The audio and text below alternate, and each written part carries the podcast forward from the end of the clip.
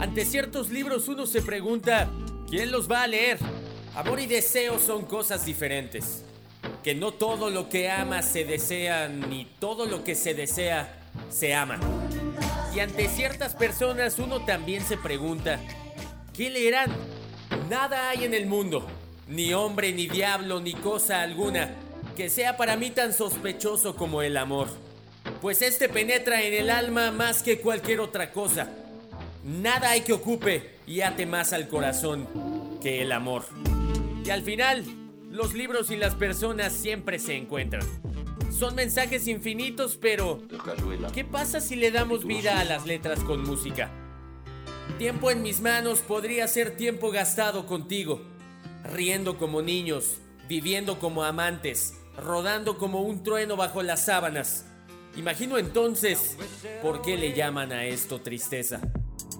Todo es parte de un mismo universo sin retorno. Leer, escuchar y sentir. En voz alta o en privado, pero haciendo que las letras tengan vida. Así que bienvenidos al librario. Bienvenidos al librario. El lugar donde aprendemos a leer y a escuchar. El universo donde la palabra va a ser la única y esencial protagonista.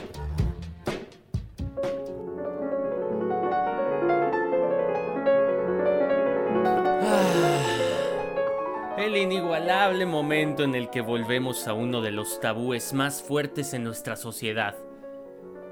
El sexo.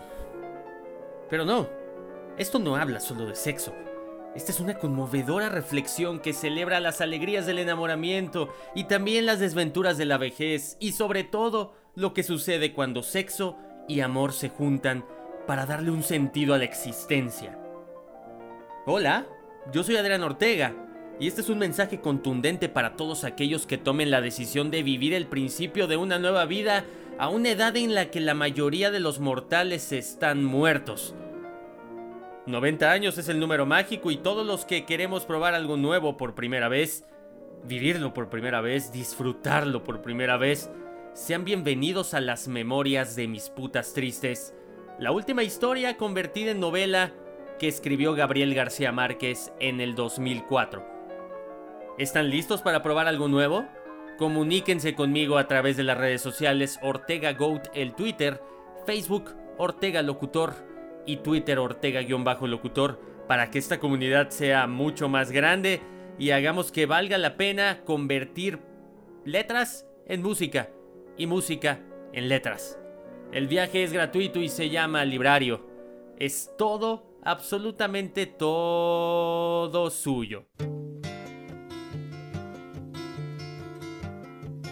El año de mis 90 años quise regalarme una noche de amor loco con un adolescente.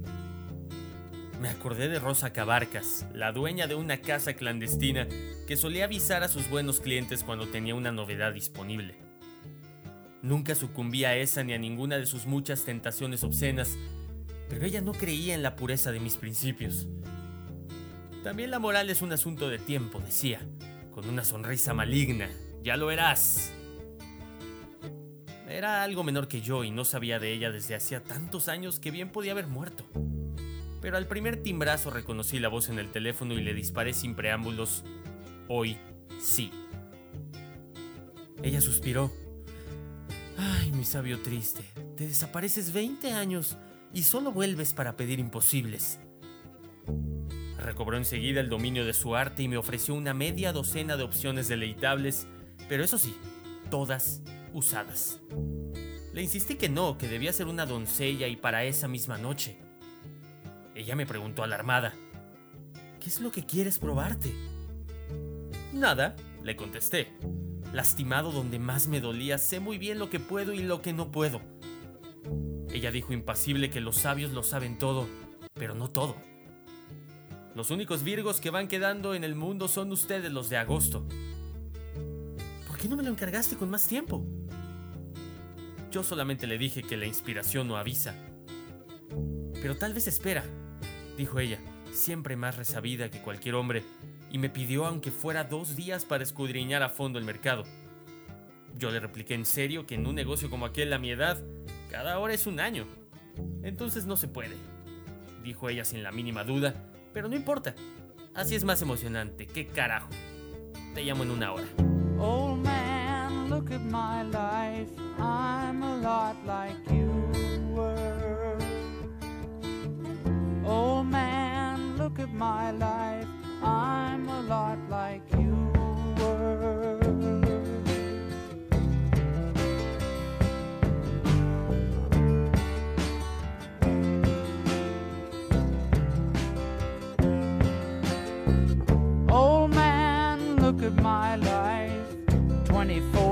so much more. Live alone in a paradise that makes me think of two. Love lost such a cost. Give me things that don't get lost. Like a coin that won't get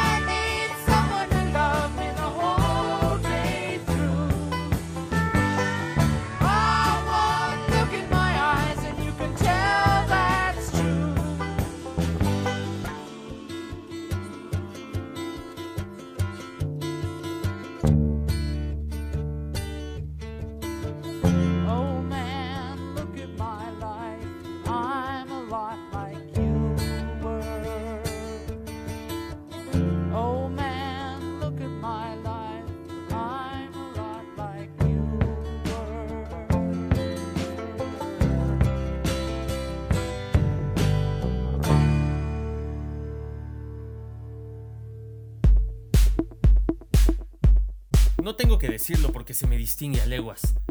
Soy feo, tímido y anacrónico.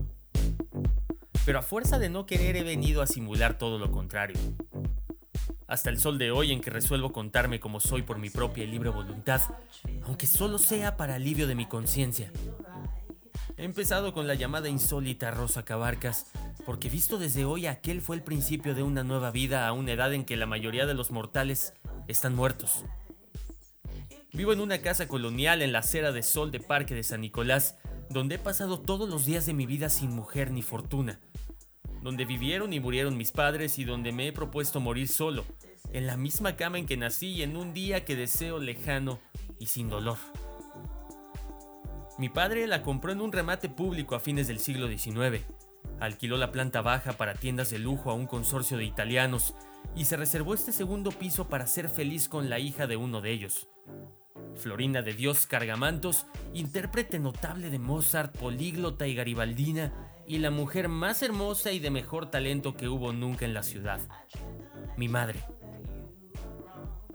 El ámbito de la casa es amplio y luminoso, con arcos de estuco y pisos ajedrezados de mosaicos florentinos, y cuatro puertas vidrieras sobre un balcón corrido donde mi madre se sentaba en las noches de marzo a cantar arias de amor con sus primas italianas.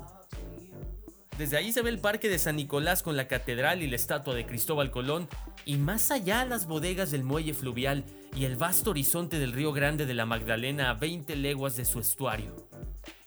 Lo único ingrato de la casa es que el sol va cambiando de ventanas en el transcurso del día y hay que cerrarlas todas para tratar de dormir la siesta en la penumbra ardiente. Cuando me quedé solo a mis 32 años, me mudé a la que fuera la alcoba de mis padres, abrí una puerta de paso hacia la biblioteca y empecé a subastar cuanto me iba sobrando para vivir, que terminó por ser casi todo, salvo los libros y la pianola de rollos. Durante 40 años fui el inflador de cables del Diario de la Paz, que consistía en reconstruir y completar en prosa indígena las noticias del mundo que atrapábamos al vuelo en el espacio sideral por las ondas cortas o el código Morse, Hoy me sustento mal que bien con mi pensión de aquel oficio extinguido. Me sustento menos con la de maestro de gramática castellana y latín, casi nada con la nota dominical que he escrito sin desmayos durante más de medio siglo, y nada en absoluto con las gacetillas de música y teatro que me publican de favor las muchas veces en que vienen intérpretes notables. Nunca hice nada distinto de escribir, pero no tengo vocación ni virtud de narrador. Ignoro por completo las leyes de la composición dramática, y si me he embarcado en esta empresa es porque confío en la luz de lo mucho que he leído en la vida. Dicho en romance crudo, soy un cabo de raza sin méritos ni brillo, que no tendría nada que legar a sus sobrevivientes de no haber sido por los hechos que me dispongo a referir como pueda en esta memoria de mi grande amor. El día de mis 90 años había recordado como siempre a las 5 de la mañana. Mi único compromiso por ser viernes era escribir la nota firmada que se publica los domingos en el Diario de la Paz.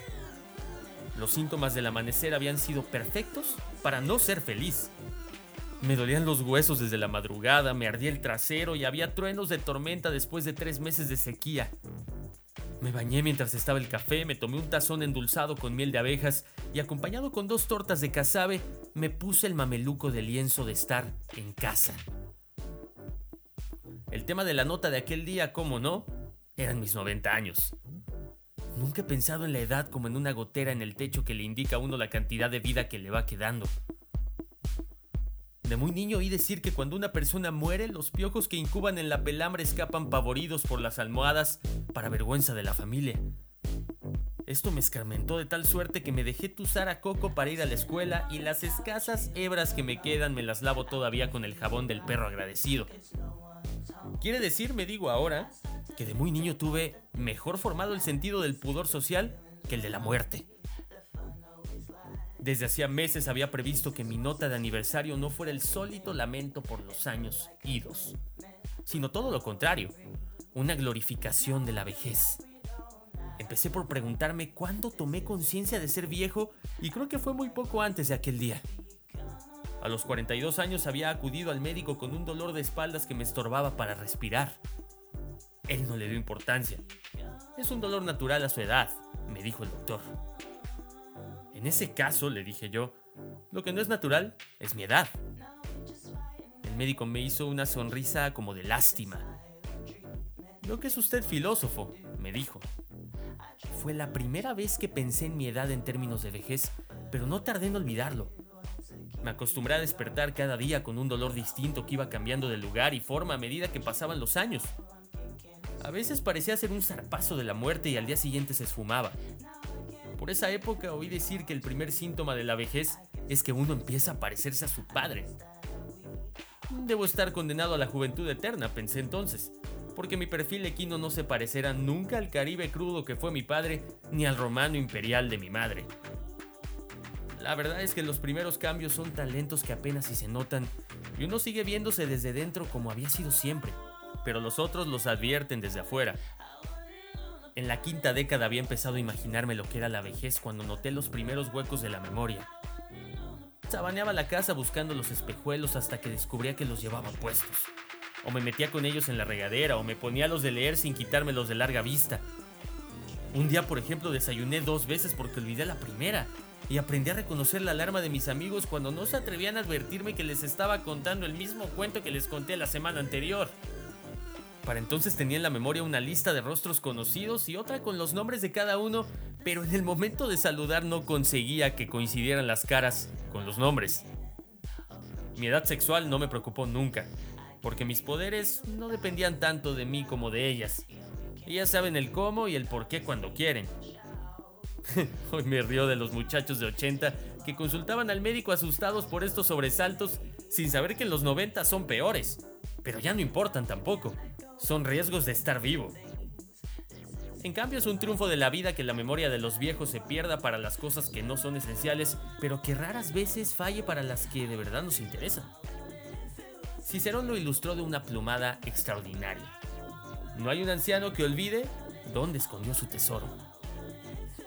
Con esas reflexiones y otras varias había terminado un primer borrador de la nota cuando el sol de agosto estalló entre los almendros del parque y el buque fluvial del correo. Retrasado una semana por la sequía, entró bramando en el canal del puerto. Pensé, ahí llegan mis 90 años. Nunca sabré por qué, ni lo pretendo, pero fue al conjuro de aquella evocación arrasadora cuando decidí llamar por teléfono a Rosa Cabarcas para que me ayudara a honorar mi aniversario con una noche libertina. Llevaba años de santa paz con mi cuerpo, dedicado a la relectura errática de mis clásicos y a mis programas privados de música culta, pero el deseo de aquel día fue tan apremiante que me pareció un recado de Dios. Después de la llamada no pude seguir escribiendo. Colgué la maca en un recodo de la biblioteca donde no da el sol por la mañana y me tumbé con el pecho oprimido por la ansiedad de la espera.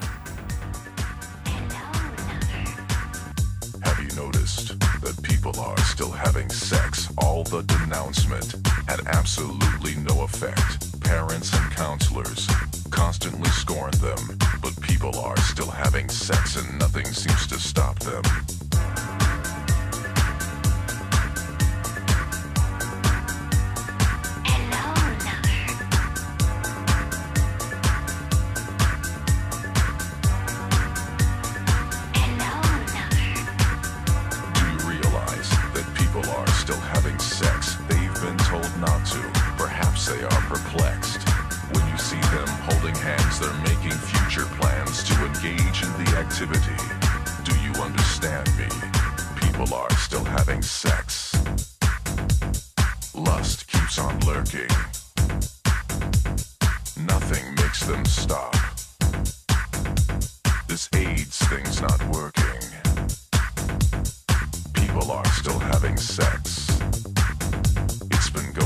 for quite a while. Perhaps it's quite fashionable. It hasn't gone out of style.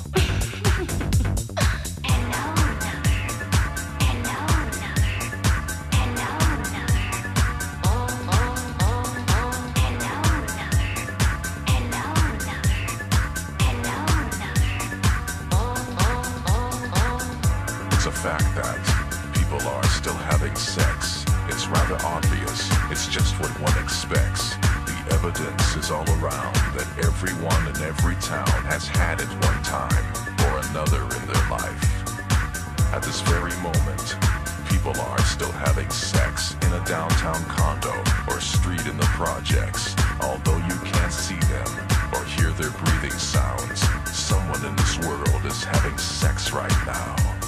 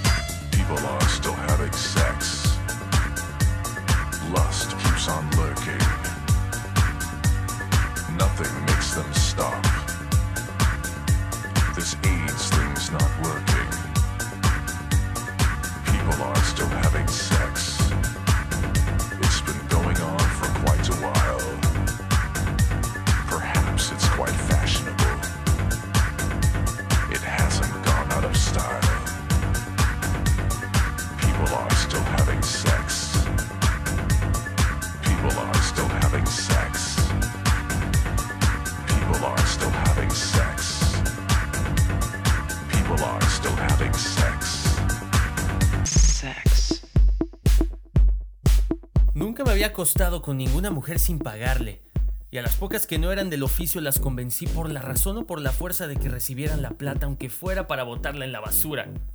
Por mis 20 años empecé a llevar un registro con el nombre, la edad, el lugar y un breve recordatorio de las circunstancias y el estilo. Hasta los 50 años eran 514 mujeres con las cuales había estado por lo menos una vez. Interrumpí la lista cuando ya el cuerpo no me dio para tantas y podía seguir las cuentas sin papel. Y tenía mi ética propia, nunca participé en parrandas de grupo ni en contubernios públicos, ni compartí secretos ni conté una aventura del cuerpo del alma, porque desde joven me di cuenta de que ninguna es impune. Así que la víspera de mis 90 años me quedé sin almorzar y no pude concentrarme en la lectura a la espera de noticias de Rosa Cabarcas. Las chicharras pitaban a reventar en el calor de las dos y las vueltas del sol por las ventanas abiertas me forzaron a cambiar tres veces el lugar de la hamaca. Siempre me pareció que por los días de mi aniversario estaba el más caliente del año y había aprendido a soportarlo, pero el humor de aquel día no me dio para tanto. A las 4 traté de apaciguarme con las 6 suites para cello solo de Juan Sebastian Bach en la versión definitiva de Don Pablo Casais. Las tengo como lo más sabio de toda la música, pero en vez de apaciguarme como de sólito me dejaron en un estado de la peor postración. Me adormecí con la segunda que me parece un poco remolona y en el sueño revolví la quejumbre del chelo con la de un buque triste que se fue.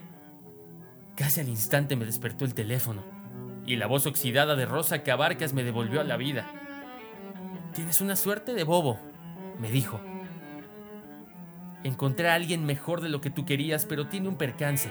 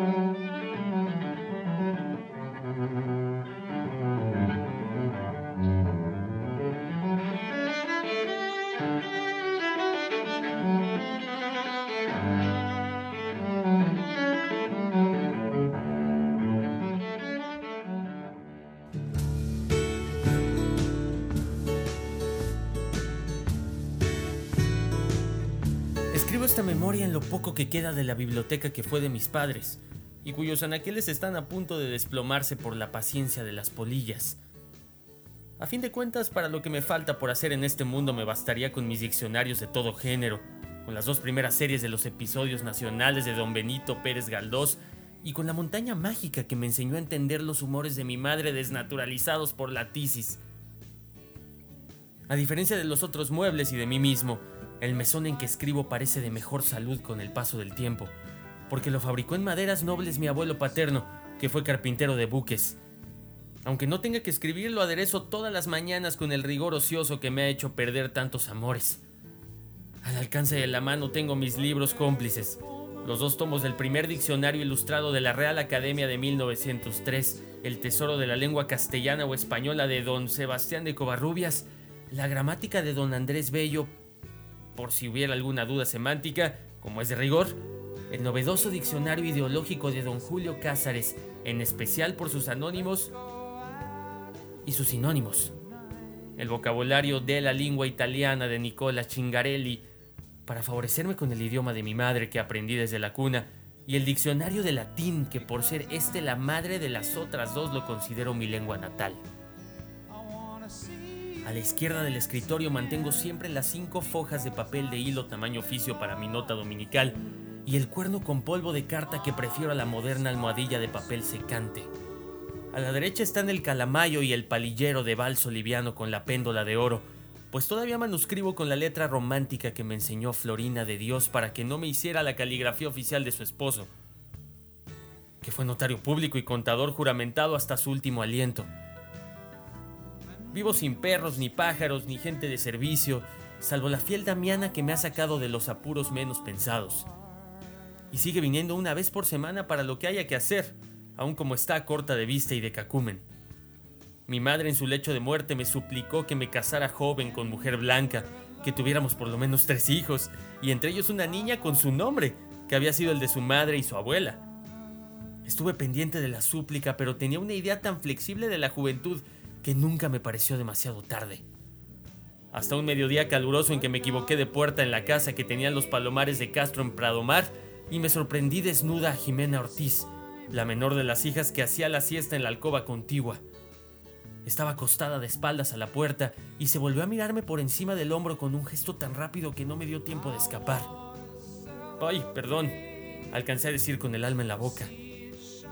Y ella sonrió, se voltó hacia mí con un escorzo de gacela y se me mostró de cuerpo entero. La estancia toda se sentía saturada de su intimidad. No estaba en vivas carnes, pues tenía en la oreja una flor ponzoñosa de pétalos anaranjados, como la Olimpia de Manet y también llevaba una esclava de oro en el puño derecho y una gargantilla de perlas menudas. Nunca imaginé que pudiera haber algo más perturbador en lo que me faltaba de una vida y hoy puedo dar fe de que tuve razón. Cerré la puerta de un golpe avergonzado de mi torpeza y con la determinación de olvidarla. Pero Jimena Ortiz me lo impidió. Me mandaba recados con amigas comunes, esquelas provocadoras, amenazas brutales mientras esparcía la voz de que estábamos locos de amor el uno por el otro sin que nos hubiéramos cruzado palabra. Y fue imposible de resistir. Tenía unos ojos de gata cimarrona, un cuerpo tan provocador con ropa como sin ella, y una cabellera frondosa de oro alborotado cuyo tufo de mujer me hacía llorar de rabia en la almohada. Sabía que nunca llegaría a ser amor, pero la atracción satánica que ejercía sobre mí era tan ardosa que intentaba aliviarme con cuanta garicha de ojos verdes me encontraba al paso. Nunca logré sofocar el fuego de su recuerdo en la cama de Pradomar, así que le entregué mis armas, competición formal de mano, intercambio de anillos y anuncio de una boda grande antes de Pentecostés. La noticia estalló con más fuerza en el barrio chino que en los clubes sociales. Primero fue con burlas, pero se transformó en una contrariedad cierta de las académicas que veían el matrimonio como una situación más ridícula que sagrada. Mi noviazgo cumplió todos los ritos de la moral cristiana en la terraza de orquídeas amazónicas y helechos colgados de la casa de mi prometida. Llegaba a las 7 de la noche todo de lino blanco y con cualquier regalo de avalorios artesanales o chocolates suizos, y hablábamos medio en clave y medio en serio hasta las 10, con la custodia de la tía Argénida, que se dormía al primer parpadeo como las chaperonas de las novelas de la época. Jimena iba haciéndose más voraz cuanto mejor nos conocíamos. Se aligeraba de corpiños y pollerines a medida que apretaban los bochornos de junio, y era fácil imaginarse el poder de demolición que debía tener en la penumbra. A los dos meses de noviazgo no teníamos de qué hablar, y ella planteó el tema de los hijos sin decirlo, tejiendo bolitas en crochet de lana cruda para recién nacidos. Y yo, un novio gentil, aprendí a tejer con ella, y así se nos fueron las horas inútiles que faltaban para la boda, yo tejiendo las botitas azules para niños y ella tejiendo las rosadas para niñas. A ver quién acertaba. hasta que fueron bastantes para más de medio centenar de hijos. Antes de que me dieran las 10 me subí a un coche de caballos y me iba al barrio chino a vivir mi noche en la paz de Dios. Los tempestuosos adioses de soltero que me hacían en el barrio chino iban en contravía de las veladas opresivas del club social, contraste que a mí me sirvió para saber cuál de los dos mundos era en realidad el mío. Y me hice la ilusión de que eran ambos pero cada uno a sus horas, pues desde cualquiera de los dos veía alejarse el otro con los suspiros desgarrados con que se separan dos barcos en alta mar. El baile de la víspera en el poder de Dios incluyó una ceremonia final que solo podía ocurrírsele a un cura gallego encallado en la concupiscencia, que visitó a todo el personal femenino con velos y azares para que todas se casaran conmigo en un sacramento universal. Fue la noche de grandes sacrilegios en que 22 de ellas prometieron amor y obediencia y les correspondí con fidelidad y sustento hasta el más allá de la tumba. No pude dormir por el presagio de algo irremediable. Desde la madrugada empecé a contar el paso de las horas en el reloj de la catedral hasta las siete campanadas temibles con que debía estar en la iglesia. El timbre del teléfono empezó a las ocho y era largo, tenaz, impredecible, durante más de una hora. No solo no contesté, no respiré. Poco antes de las diez llamaron a la puerta, primero con el puño y luego con gritos de voces conocidas y abominadas. Temía que la derribaran por algún percance grave, pero hacia las 11 la casa quedó en silencio erizado que sucede a las grandes catástrofes. Entonces lloré por ella y por mí, y recé de todo corazón para no encontrarme con ella nunca más en mis días. Algún santo me oyó a medias, pues Jimena Ortiz se fue del país en esa misma noche y no volvió hasta unos 20 años después, bien casada y con los siete hijos que pudieron ser míos.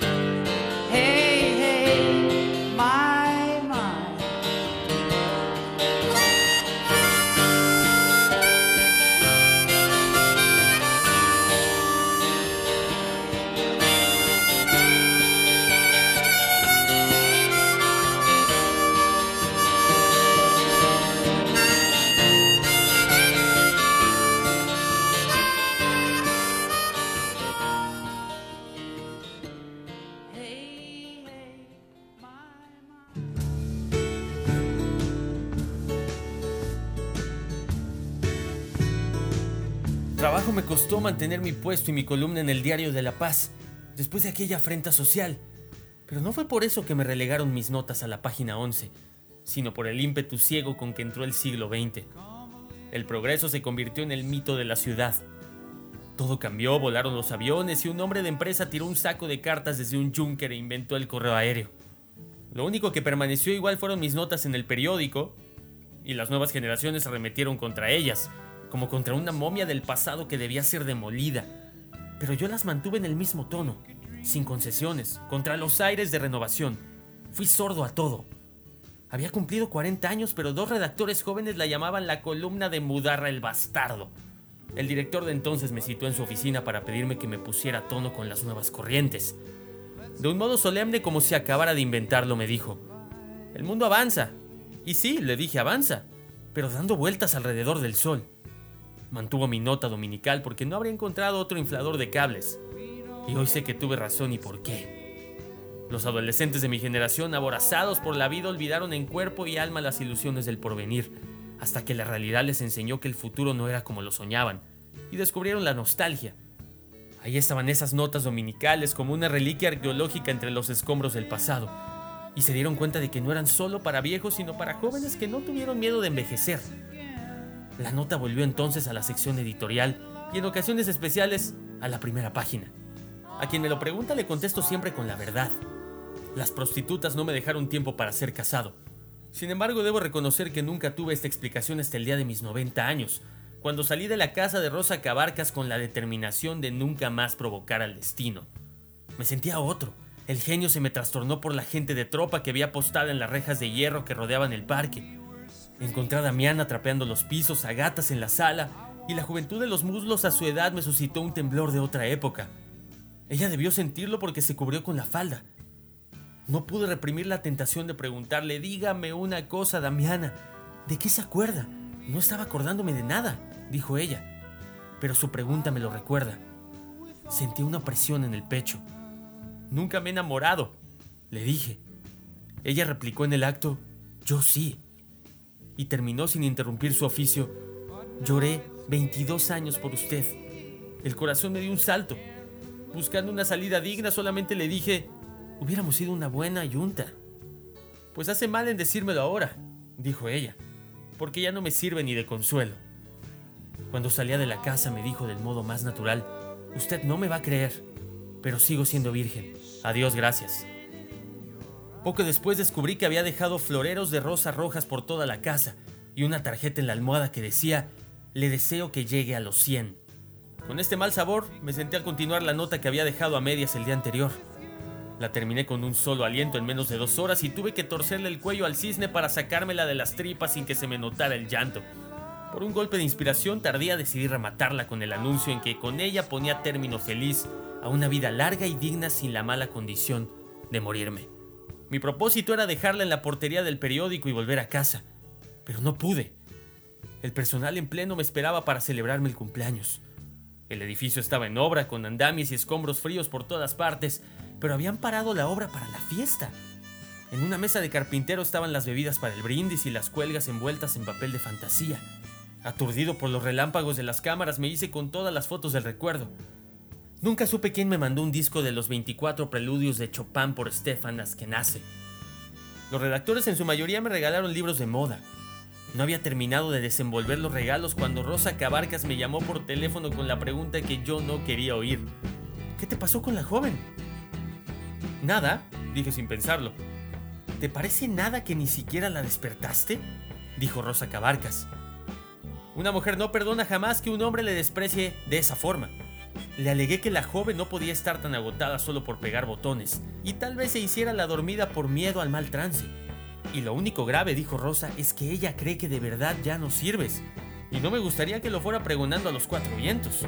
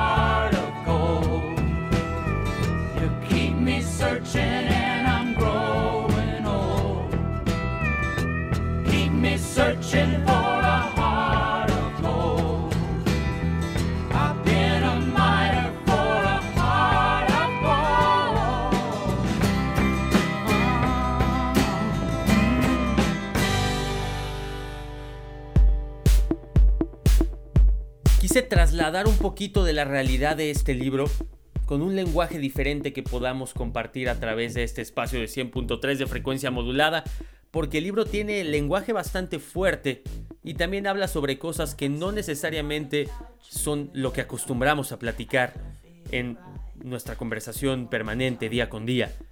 Yo los invito a que se acerquen a este libro de Gabriel García Márquez, Memoria de mis tristes, escrito en 2004, para que conozcan el trasfondo de la historia que es de amor, pero también tiene sexo y también tiene problemas y también tiene un montón de circunstancias que la hacen realmente especial.